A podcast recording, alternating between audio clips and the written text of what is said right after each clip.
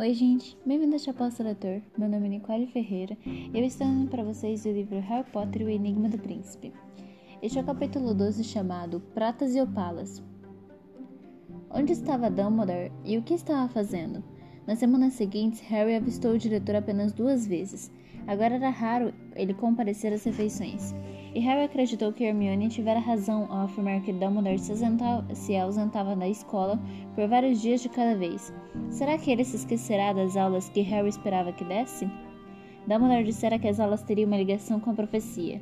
Harry se sentirá mais confiante, reconfortado, mas agora se sentia posto de lado. Em meados de outubro, aconteceu o primeiro passeio do trimestre a Hogsmeade. Harry se perguntará se ainda seriam permitidos, dadas as medidas cada vez mais rigorosas em torno da escola, e ficou contente em saber que continuariam. Era sempre bom sair dos terrenos do castelo por algumas horas. Harry acordou cedo no dia do passeio, que amanhecerá tempestuoso, e matou o tempo até a hora do café da manhã, lendo seu exemplar de estudos avançados no preparo de, de poções. Não tinha o hábito de ficar da cama lendo livros escolares. Tal comprometimento, dizia Rony com toda razão, seria indecoroso em qualquer seria indecoroso em qualquer pessoa exceto Hermione, que era mesmo esquisita. Harry, porém, tinha a sensação de que o exemplar de estudos avançados no preparo de poções do príncipe mestiço não era bem um livro escolar. Quanto mais o lia, mais se conscientizava das quantidades, da quantidade de informações que havia ali não somente dicas providenciais e atalhos para preparo de poções que lhe conquistavam uma reputação tão brilhante com Slughorn, como também pequenos feitiços e exarações anotadas à margem que Harry tinha, tinha certeza, a julgar pelos cortes e revisões, o próprio príncipe inventará. Harry já tentará realizar alguns desses feitiços inventados. Havia um que fazia as unhas do pé crescerem com assustadora rapidez. Experimentará esse em Grubble, quando ele passará no corredor com resultados divertidos. Outro que colava a língua no céu da boca. Usará duas vezes sob aplausos gerais no Incauto Field, no Incauto Field. E talvez o mais útil deles, Abafiato, o feitiço que invadir invadia os ouvidos de quem estivesse próximo com um zumbido indefinível, permitindo que se pudesse conversar longamente em aula sem ser ouvido. A única pessoa que não achava graça em nada disso era Hermione, que fazia uma cara rígida de desaprovação durante as demonstrações e se recusava sequer a falar quando Harry usava abafiato em alguém por perto. Harry sentou-se na cama e virou o livro de lado, para poder examinar mais atentamente as anotações referentes a um feitiço que parecia ter dado trabalho ao príncipe. Havia certos cortes e alterações, mas finalmente exprimido em um canto da página, ele encontrou o rabisco. Leve corpus. Enquanto o vento e o granizo martelavam incessantemente as janelas, as janelas e Neville dormia dando fortes roncos, Harry fitava as letras entre parênteses. N. VBL. Isso tinha de significar não verbal. Harry duvidava um pouco que pudesse executá-lo. Ainda encontrava dificuldade com feitiços não verbais, coisa que Snape se apressava em comentar em cada aula de defesa contra as artes trevas. Em compensação, o príncipe tinha se mostrado um professor mais eficiente do que Snape fora até o momento. Apontando a varinha a esmo, Harry fez um curto gesto para o alto e disse mentalmente: Leve corpus. Arre! Houve um lampejo e o quarto se encheu de vozes. Todos acordaram com um berro de Rony. Em pânico, Harry varreu longe os estudos avançados de preparo de poções. Sua amiga estava pendurada no ar de cabeça para baixo, como se tivesse sido guindado pelo tornozelo por um gancho invisível. Desculpe! gritou Harry, enquanto Ginny e Simas davam grandes gargalhadas. E Neville se levantava no chão, pois caíram da cama. Pois cairá da cama. Calma aí, vou fazer você descer e catou o livro de poções e folheou em pânico, tentando encontrar a página certa. Por fim, localizou e decifrou a palavra apertadinha sob feitiço. Revezando para que fosse contra feitiço, mentalizou Libera Corpus, com toda a concentração. Houve um segundo lampejo e Rony despencou do chão. Desculpe, repetiu Harry tolamente, enquanto Ginny e Simas continuavam a dar gargalhadas.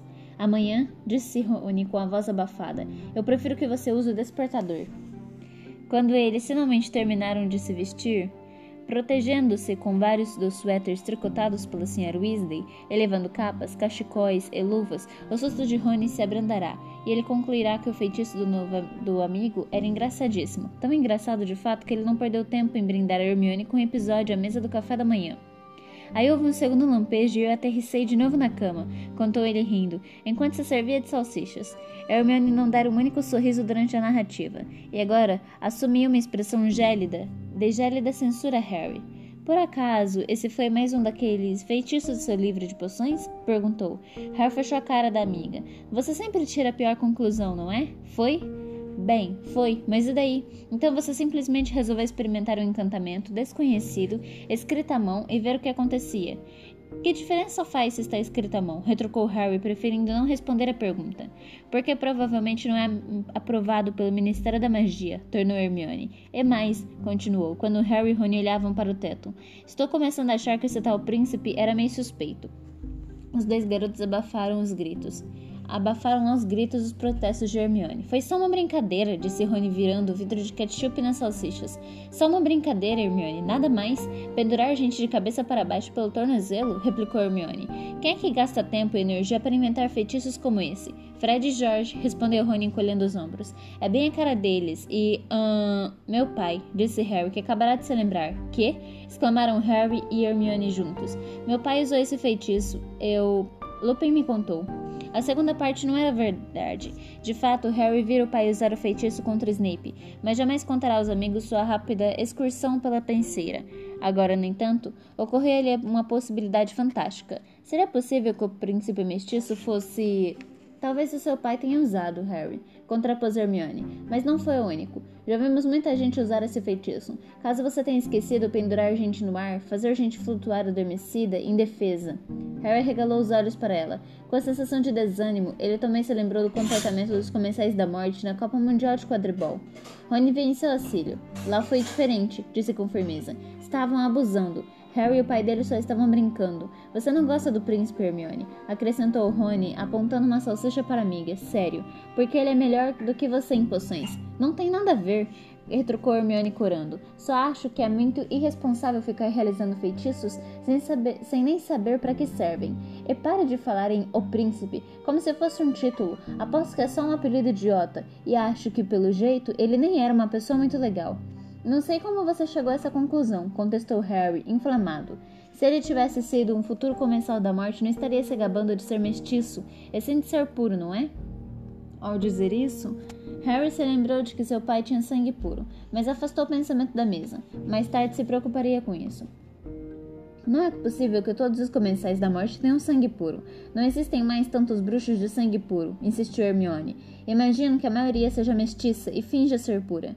Se odeiam os que nasceram trouxas e ficariam muito felizes em deixar você e Rony se alistarem.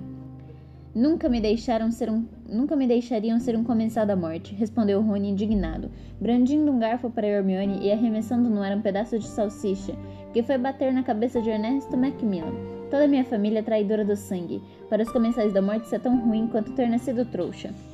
Eles adorariam que eu me alistasse, comentou Harry sarcástico. Seríamos grandes companheiros se eles não insistissem em me liquidar. O comentário fez Rony rir. Até, até Hermione sorriu de uma vontade, mas foram interrompidos pela chegada de Gina. Ei, Harry, me mandaram lhe entregar isso. Era um rolo de pergaminho com seu nome escrito em uma caligrafia conhecida, fina e inclinada. Obrigada, Gina. É a próxima aula de Dumbledore? Disse Harry a Rony. Disse Harry. É a próxima aula de Dumbledore. Disse Harry a Rony e Hermione, abrindo o pergaminho e lendo em silêncio. Segunda noite. Sentiu-se de repente leve e feliz. Quer se encontrar com a gente, Hogsmeade, Gina? Estou indo com o Dino. Talvez a gente se veja lá, respondeu Gina, acenando para os três ao se afastar. Filch estava parado às, por às, portas de Carvalho, como sempre, verificando os nomes dos alunos que tinham permissão a ir a Hogsmeade. O processo demorou ainda mais do que o normal, porque o zelador estava verificando todo mundo três vezes com seu sensor de segredos. Que diferença faz se estamos contra contrabandeando objetos das trevas para fora da escola? Quis saber Rony, olhando apreensivo para o sensor de segredos. Deviam era verificar o que trazemos para dentro, não? O atrevimento lhe custou umas cutucadas a mais no, do censor, e ele ainda fazia caretas de dor quando saíram para enfrentar o vento e o granizo. A caminhada até Hogsmeade não foi agradável. Harry cobriu o maxilar com um cachecol, e as partes expostas do corpo logo ficaram erguidas e dormentes. A estrada para a aldeia estava repleta de estudantes curvados contra o vento cortante. Mais uma vez, Harry se perguntou se não teriam se divertido mais na sala comunal aquecida. E quando por fim chegaram a Hogsmeade, encontraram as oncos, logros e brincadeiras, fechada com tábuas. Ele achou que era uma confirmação de que o passeio não seria divertido. Rony apontou com a mão protegida para uma grossa luva para dedos de mel, que felizmente estava aberta, e Harry e Hermione entraram em sua esteira na loja apinhada de gente. Graças a Deus, estremeceu Rony, quando foram envolvidos pelo ar quente e recendendo a caramelos. Vamos passar a tarde inteira aqui.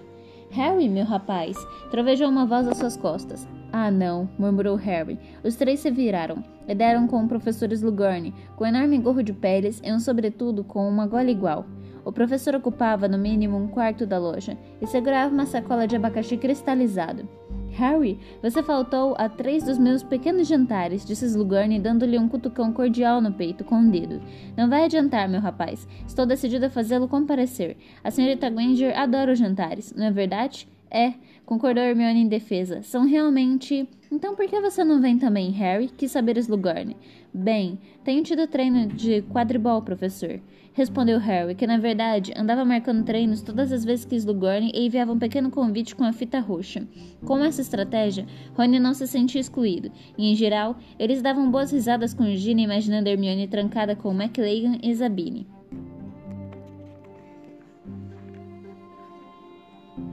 Bem, depois de tanto esforço, espero que vocês ganhem o primeiro jogo. Mas uma diversão, diversãozinha nunca fez mal, não, a, mal a ninguém. Então, que tal segunda noite? É impossível que você queira treinar com esse tempo. Não posso, professor. Ah, um compromisso com o professor Dumbledore para a mesma noite. Que falta de sorte outra vez? exclamou Slughorn dramaticamente. Ah, bem, você não pode me escapar eternamente, Harry. E com aceno régio, o professor saiu da loja, dando a Rony a mesma atenção que daria a um torrão de barata. Não acredito que você tenha se livrado de mais um, comentou Hermione sacudindo a cabeça. Não são tão ruins, sabe? Às vezes são até divertidos. Então veio expressão no rosto de Rony. Ah, olhem, eles têm penca, penas de açúcar de luxo, devem durar horas. Feliz que Hermione tivesse mudado de assunto, Harry mostrou muito interesse nas novas penas de açúcar extravagantes do que normalmente mostrava. Mas Rony continuou cismado e apenas sacudiu os ombros quando Hermione lhe perguntou aonde queria ir em seguida. Vamos ao Três Vassouras, sugeriu Harry. Deve estar aquecido.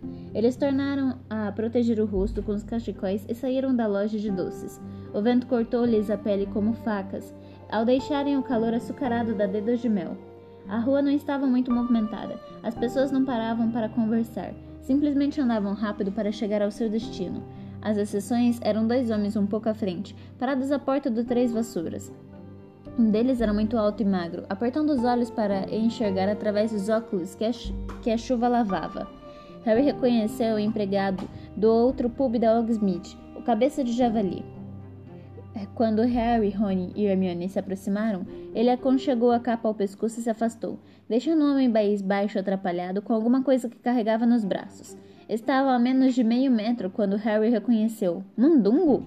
O bruxo atarracado de pernas arqueadas e cabelos ruivos, longos e maltratados, sobressaltou-se e deixou cair uma valise muito velha, que se abriu, soltando objetos que lembravam o conteúdo de uma vitrine de brechó. Ah, alô, Harry! Disse Mundungo Fletcher, tentando assumir um ar de descontração pouco convincente. Bem, não quero prender vocês. E o bruxo se agachou para recolher o conteúdo da valise, mostrando-se ansioso para sumir dali. Você está vendendo essas coisas? perguntou Harry, observando o mundo no catar do chão uma, uma variedade de objetos sujos. Ah, bem, preciso sobreviver, disse o bruxo. Me dá isso.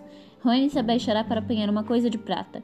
Calma aí, disse ele lentamente. Acho que já vi isso. Muito obrigada, agradeceu Mundungo, arrebatando a taça da mão de Rony e metendo-a na mala. Bem, a gente se vê. Aí. Harry agarrará Mundungo pelo pescoço e o prenderá contra a parede do bar, segurando firmemente com uma das mãos e puxou a varinha. Harry, guinchou Hermione. Você tirou isso da casa de Sirius, exclamou Harry, cujo nariz se encostou cujo nariz quase se encostava no do bruxo, aspirando o fedor de bebida e fumo curtido. A taça tinha um brasão da família Black. Eu. Não. Que? gaguejou Mundungo, que foi ficando gradualmente púrpura. Que foi que você fez? Voltou lá na noite que ele morreu e limpou a, casa? rosnou Harry. Eu. Não. Me entregue isso. Harry, não faz isso, esganiçou-se Hermione, quando o rosto de Mundungo começou, se, começou a azular. Houve um estampido, e Harry sentiu suas mãos voarem para longe do pescoço de Mundungo. O bruxo, ofegando e cuspindo, passou a mão na mala caída e em seguida desaparatou. Harry xingou aos berros, gritando, girando o corpo para ver aonde fora Mundungo. Volte aqui, seu ladrão! Não adianta, Harry. Tronco se, Tronco se, se materializará do nada, seus cabelos sem cor molhados de granizo. Nessa altura, Mundungo já está pro, provavelmente já está em Londres. Não adianta gritar. Ele afanou as coisas de Sirius. Afanou. Entendo, mas mesmo assim, disse Trunks, que parecia não ter se perturbado com a informação. Você devia sair do frio e ficou observando-os cruzar a entrada dos três vassouras. No instante em que Harry entrou, explodiu. Ele estava fanando as coisas de Sirius. Eu sei, Harry, mas por favor não grite, as pessoas estão olhando, sussurrou Hermione. Vai sentar, eu apanho uma bebida para você. Harry ainda espumava quando Hermione voltou à mesa alguns minutos depois, trazendo três garrafas de cerveja amanteigada. Será que a Ordem não pode controlar Mundungo? Harry perguntou aos outros dois, num sussurro enfurecido.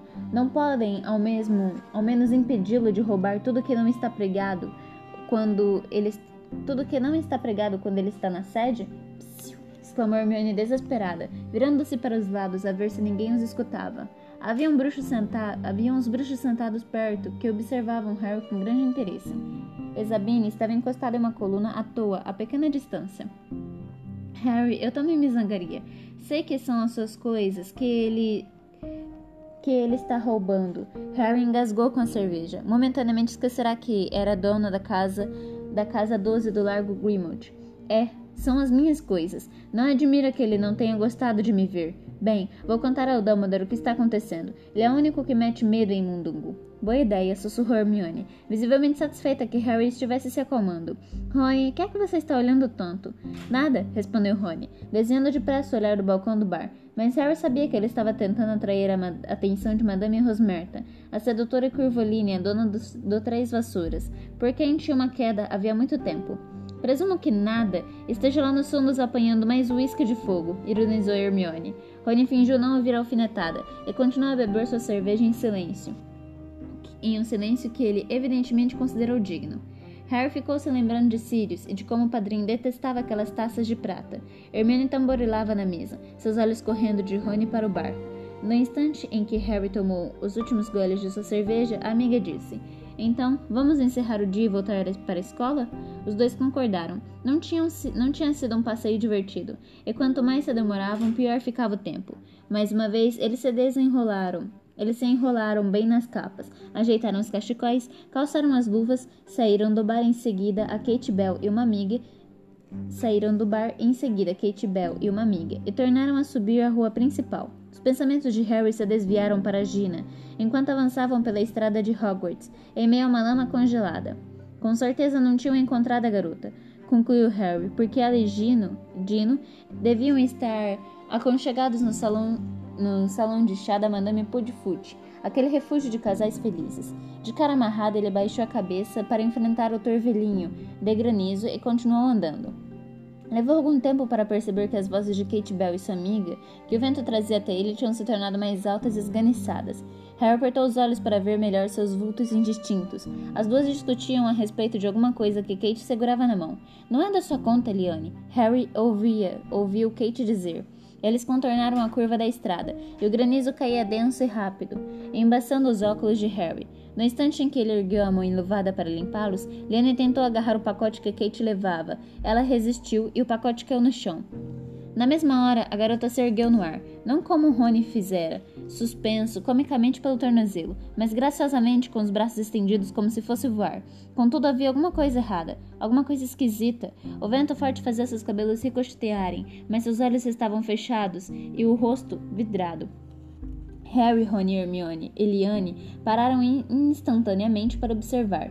Então, a quase dois metros do chão, Kate soltou um grito pavoroso. Seus olhos estavam regalados, e o que quer que estivesse vendo ou sentindo causou-lhe vis visivelmente uma terrível angústia. Ela gritava sem parar. Liane começou a gritar também e agarrou Kate pelos tornozelos, tentando puxá-la para o chão. Harry, Ron e Hermione correram para ajudar, mas na hora em que agarraram-a pelas pernas, a garota desabou em cima deles. Harry e Rony conseguiram apará-la, mas ela se contorcia de tal modo que mal conseguia contê-la. Conseguiam contê-la. Por isso, deitaram-la no chão, onde ela ficou se debatendo e gritando, aparentemente incapaz de reconhecê-los. Harry olhou para os lados. A, paisa a paisagem parecia deserta. Fiquem aqui, gritou para que o ouvissem naquela ventania. Vou buscar ajuda. Ele correu, ele começou a correr em direção à escola. Nunca vira ninguém agir como Kate, e não conseguia imaginar o que poderia ter desencadeado aquilo. Arremessou-se por uma curva de estrada e colidiu com um obstáculo que parecia um enorme urso apoiado nas pernas traseiras. Hagrid ofegou desvencilhando-se de cer da cerca viva em que cairá. Harry! exclamou Hagrid, cujos, cujas sobrancelhas e barbas estavam duras de granizo. Talvez seu espesso casaco de pele de castor. Trajava seu espesso casaco casacão de pele de castor. Acabei de visitar o Grop. Está, está progredindo tanto que você não. Hagrid, tem uma garota passando mal lá atrás. Ou enfeitiçada, ou sei lá. Que? Perguntou Hagrid, curvando-se para ouvir o que Harry estava dizendo naquela ventania enfurecida. Alguém foi enfeitiçado, berrou Harry. Enfeitiçado? Quem foi enfeitiçado? Não foi o Rony? A Hermione? Não, não foram eles. A Kate Bell, por aqui. Junto, eles voltaram correndo pela estrada. Sem demora encontraram um grupinho de pessoas em volta da garota, que continuava a se contorcer e gritar no chão. Rony, Hermione e Liane tentavam acalmá-la. Para trás! gritou Hagrid. Me deixem ver a garota. Aconteceu alguma coisa com ela? soluçou Liane. Não sei o que. Hagrid olhou para Kate por um segundo. Então, sem dizer uma palavra, abaixou-se e apanhou-a nos braços e correu em direção ao castelo. Segundos depois, os gritos lacinantes de Kate morriam ao longe, e eles ouviam apenas o rugido do vento. Hermione correu para a amiga de Kate em prantos e abraçou a garota pelos ombros. Você é Liane, não é? A garota confirmou. Aconteceu de repente ou. Foi quando aquele embrulho rasgou, soluçou Liane, apontando para o embrulho de papel pardo, agora empapado no chão, que se abria revelando um brilho esverdeado. Rony se abaixou com a mão estendida, mas Harry agarrou-a pelo braço e puxou para trás. Não mexe nisso. Ele se agachou. Pelos, pelo rasgão, via-se um requintado colar de opalas. Já vi esse colar antes, disse Harry olhando-o com atenção. Esteve exposto na Brooks há séculos. Estava escrito na etiqueta que era amaldiçoado. Kate deve ter tocado nele. Ele olhou para Liane, começará a tremer descon... descontro... que começará a tremer descontroladamente. Como foi que Kate arranjou isso? Bem, era por isso que estávamos discutindo, explicou Liane. Ela voltou do banheiro dos três vassouras trazendo o colar. Disse que era uma surpresa para alguém em Hogwarts que precisava entregar. Estava muito esquisita quando falou isso. Ah, não, não. Aposto que como foi amaldiçoada com Impérios, eu nem percebi. Liane foi sacudida por novos soluços. Hermione deu palmadinhas gentis em seu ombro. Ela não contou quem tinha lhe dado o embrulho, Liane? Não, não quis me contar. E eu disse que estava sendo burra, que não levasse aquilo para a escola, mas ela não quis me escutar. Eu tentei tirar o embrulho da mão dela e e Liane soltou um grito de desespero. É melhor irmos para a escola, disse Hermione, abra ainda abraçando Liane. Poderemos saber como ela está. Vamos. Harry hesitou por um instante, então puxou o cachecol que protegia seu rosto. Ignorando a exclamação de Rony, cobriu cuidadosamente o colar e o apanhou. Precisaremos mostrar isso a Madame Pomfrey. Enquanto seguiam Hermione e Liane pela estrada, Harry pensava freneticamente. Tinha acabado de penetrar os terrenos da escola quando falou, incapaz de calar os seus pensamentos por mais tempo. Malfoy conhece esse colar. Estava em estojo na Bargain Brooks há, há quatro anos. Vi Malfoy dando uma boa olhada no colar quando eu estava escondido dele e do pai. Era isso que ele estava comprando naquele dia em que o seguimos. Ele se lembrou do colar e voltou para buscá-lo. Não, não sei, Harry, disse Rony hesitante. Um monte de gente vai a Bargains e Brooks. Aquela garota não disse que Kate pegou o colar no banheiro? Ela disse que Kate voltou do banheiro trazendo o colar, o que não significa necessariamente que tinha apanhado o embrulho lá. McGonagall alertou os Rony. Harry levantou a cabeça. De fato, a professora vinha ao seu encontro, descendo ligeira os degraus de pedra da entrada em um redemoinho de granizo. Hagrid diz que vocês quatro viram o que aconteceu com a Kate Bell. Já para minha sala, por favor. Que é isso que você está levando, Potter? É a coisa que ela segurou. Santo Deus! exclamou a professora, parecendo alarmada a tomar o colar de Harry. Não, não, Filch, eles estão comigo, acrescentou rapidamente ao ver o zelador atravessar perezuroso o saguão de entrada, empunhando seu sensor de segredos. Leve este colar ao, ao professor Snape agora, mas tenha cuidado para não tocá-lo. Deixe-o embrulhado no cachecol. Harry e os outros acompanharam a professora à sua sala no primeiro andar. As janelas respingadas de cristais de gelo sacudiam ruidosamente em suas molduras, e a sala estava gélida, apesar do fogo que crepitava na lareira. McGonagall fechou a porta e contornou a escrivaninha para ficar de frente para Harry, Rony, Hermione e a soluçante Liane. Então, disse com rispidez, o que aconteceu? Vacilante, fazendo muitas pausas nas quais tentava controlar o choro, Liane contou à professora que Kate tinha ido ao banheiro dos três, no Três Vassouras e voltara trazendo um embrulho sem identificação, que a amiga pareceu meio esquisita e que tinham discutido sobre a sensatez de aceitar e entregar objetos desconhecidos, que a discussão culminará em uma luta em que o embrulho se rasgou. Naquela altura, Liana estava tão emocionada que não foi possível arrancar mais nenhuma palavra dela. Muito bem, disse a professora McGonagall quase bondosamente. Suba à ala hospitalar, por favor, Liane, e peça para Madame Pomfrey e peça a Madame Pomfrey para lhe dar alguma coisa para o choque. Quando a garota se retirou, a professora McGonagall voltou sua atenção para Harry, Rony e Hermione. O que aconteceu quando Kate tocou o colar? Ela subiu no ar, respondeu Harry, antes que os outros dois pudessem falar, então começou a berrar e perder os sentidos. Professora, posso ver, posso ver o professor Dumbledore, por favor? O diretor está ausente até segunda-feira, Potter, informou ela, parecendo surpresa. Fora? repetiu ele com raiva. É, Potter, fora, enfatizou a professora com sarcasmo. Mas qualquer coisa que você tenha a dizer sobre este terrível incidente certamente poderá ser dita a mim. Por uma fração de segundo, Harry hesitou. A professora McGonagall não inspirava confidências. Embora Dumbledore fosse, sob muitos aspectos, assustador, parecia menos inclinada a desprezar uma teoria, por mais mirabolante que fosse. Mas era uma questão de vida ou morte, e não era uma hora de se preocupar que rissem dele. Acho que Draco Malfoy deu aquele colar a Kate, professora. A um lado dele, Rony coçou o nariz, visivelmente constrangido. Do outro, Hermione arrastou os pés como se quisesse dar distância entre ela e Harry. É uma acusação muito séria, Potter, disse a professora McGonagall, depois de uma pausa escandalizada. Você tem alguma prova? Não, mas. E ele contou que seguirá Malfoy a Bargain Brooks escutará a conversa entre o garoto e Borgin. Quando terminou de falar, a professora McGonagall parecia estar ligeiramente confusa. Malfoy levou alguma coisa para consertar na Bargain Books? Não, professora, ele queria que Borgin o ensinasse a consertar alguma coisa que não tinha levado com ele. Mas isso não é importante. O fato é que ele comprou alguma coisa naquela hora, e acho que foi o colar. Você viu Malfoy sair da loja com um embrulho igual? Não, professora. Ele mandou Borgin guardar a compra na loja.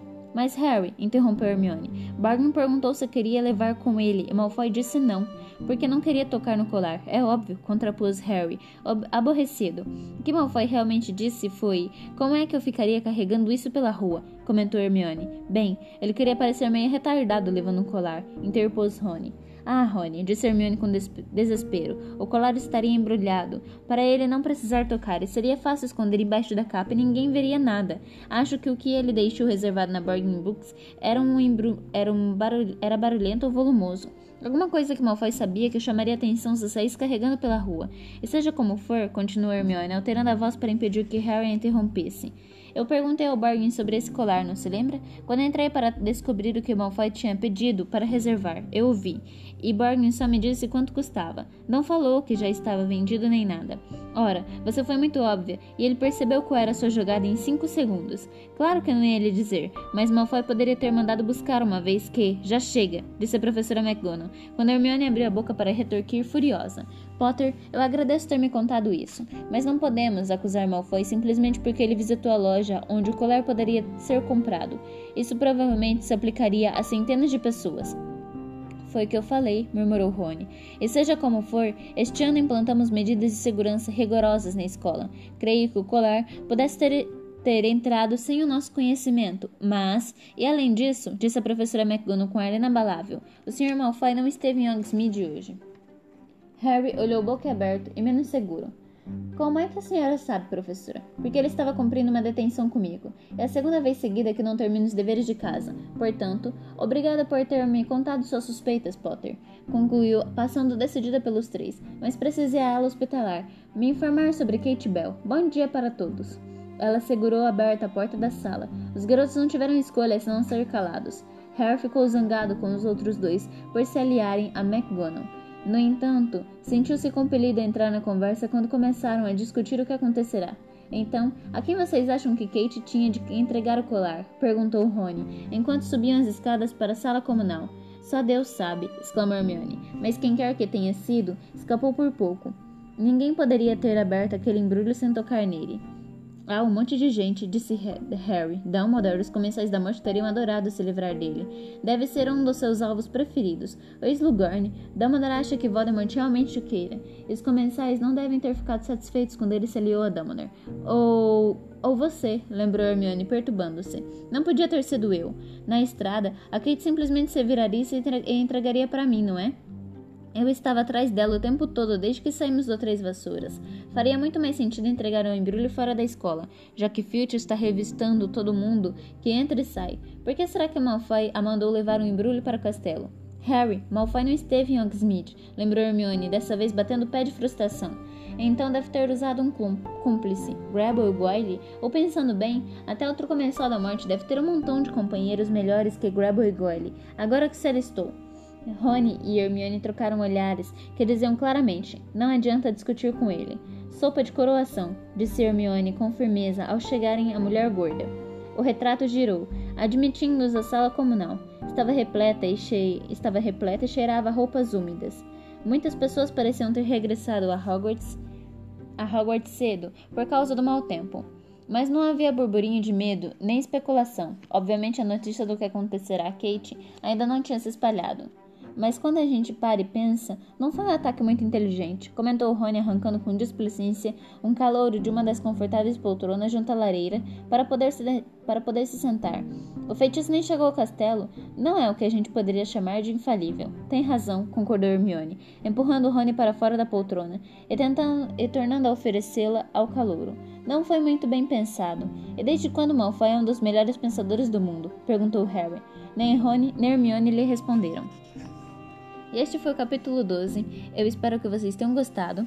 A gente se vê no capítulo 13 chamado Riddle ou Enigma. Até breve!